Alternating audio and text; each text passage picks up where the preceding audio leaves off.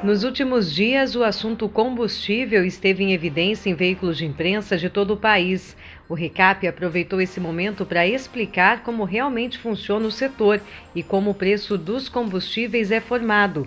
Foram diversas entrevistas com detalhamento e esclarecimentos a jornalistas e à sociedade.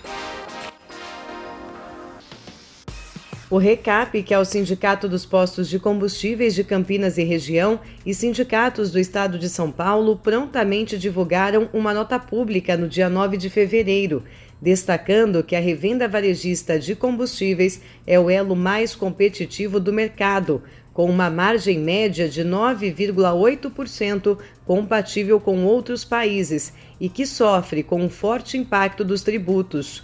Estudo técnico aponta que eles representam, em média, 44% do preço da gasolina, 27% do diesel e 24% do etanol. Flávio Campos, presidente do RECAP, explicou cada ponto, com destaque para o peso da carga tributária. Definitivamente, não são os postos que oneram o preço final dos combustíveis no Brasil. Isso está muito claro. Mesmo que não houvessem os postos na cadeia dos combustíveis, abastecessem direto nas bases ou nas refinarias, os preços seriam altos do mesmo jeito. Então, o que precisa ser feito com urgência é uma reforma tributária que mude radicalmente esse cenário dentro do Brasil.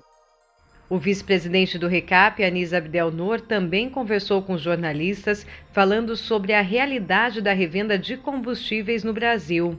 Nós vivemos uma situação extremamente difícil, né, agravada aí por essa pandemia desde o ano passado. Normalmente, quando você tem a alteração de preço e tudo mais, é, isso acaba sendo veiculado na grande mídia e uma série de informações que são colocadas para a população nem sempre correspondem à, à realidade. Às vezes tem uma visão parcial da situação. Então, nós nos preocupamos a buscar uh, as mídias para poder dar um, um esclarecimento. Uh, nós temos dois problemas aí uh, com relação a isso que eu gostaria de esclarecer. Primeiro, a questão da, da política que a Petrobras adotou desde 2006, que eles chamam de paridade com preço internacional. Então, o petróleo ele é cotado no mercado internacional em dólar. Então, se você tem um aumento do dólar aqui no Brasil, o preço em relação ao real, sobe o preço do combustível, a Petrobras repassa isso. Se você tem um aumento do valor do petróleo em dólar no mercado internacional, aumenta também o preço aqui no Brasil. Isso chama muito atenção, porque nem sei até onde isso é razoável para o país. Além desse problema, você tem uma carga tributária, seja de tributos federais como estaduais, que oneram muito o preço do combustível.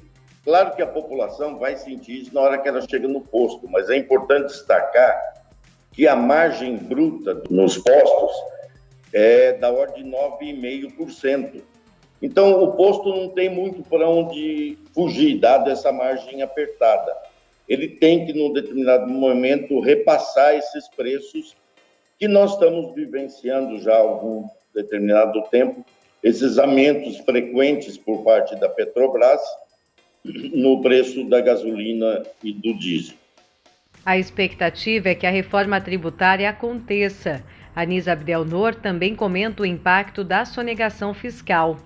Qual que é a nossa expectativa? É de que o governo foque realmente, o federal, em buscar soluções, não milagrosas, mas soluções técnicas adequadas com relação a esses aumentos por parte da Petrobras, sem comprometer ela como uma empresa de capital aberto, embora seja controlada pelo governo federal, mas também que não repasse isso daqui com essa frequência e essa amplitude para a população. E a outra expectativa que nós temos também para poder minimizar eh, a situação frente tanto ao empresariado nacional, tudo mais, em particular os revendedores, mas também para a população, é a reforma tributária, muito discutida já há anos, mas até agora não foi efetivada.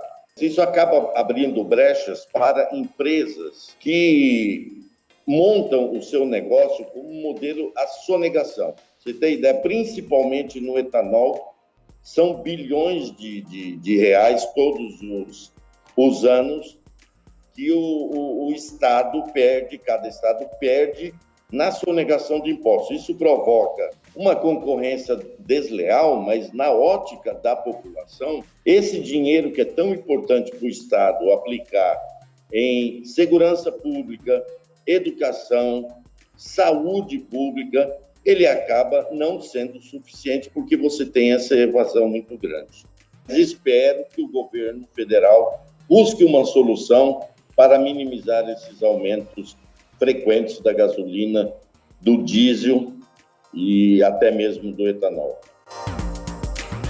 Em resumo, se coloca como essencial a reforma tributária, junto ao combate à sonegação fiscal e o combate à adulteração, para evitar a concorrência desleal que é tão prejudicial ao mercado e à sociedade. Gláucia Franchini para o Recap Podcast, abastecendo a revenda com informação em poucos minutos.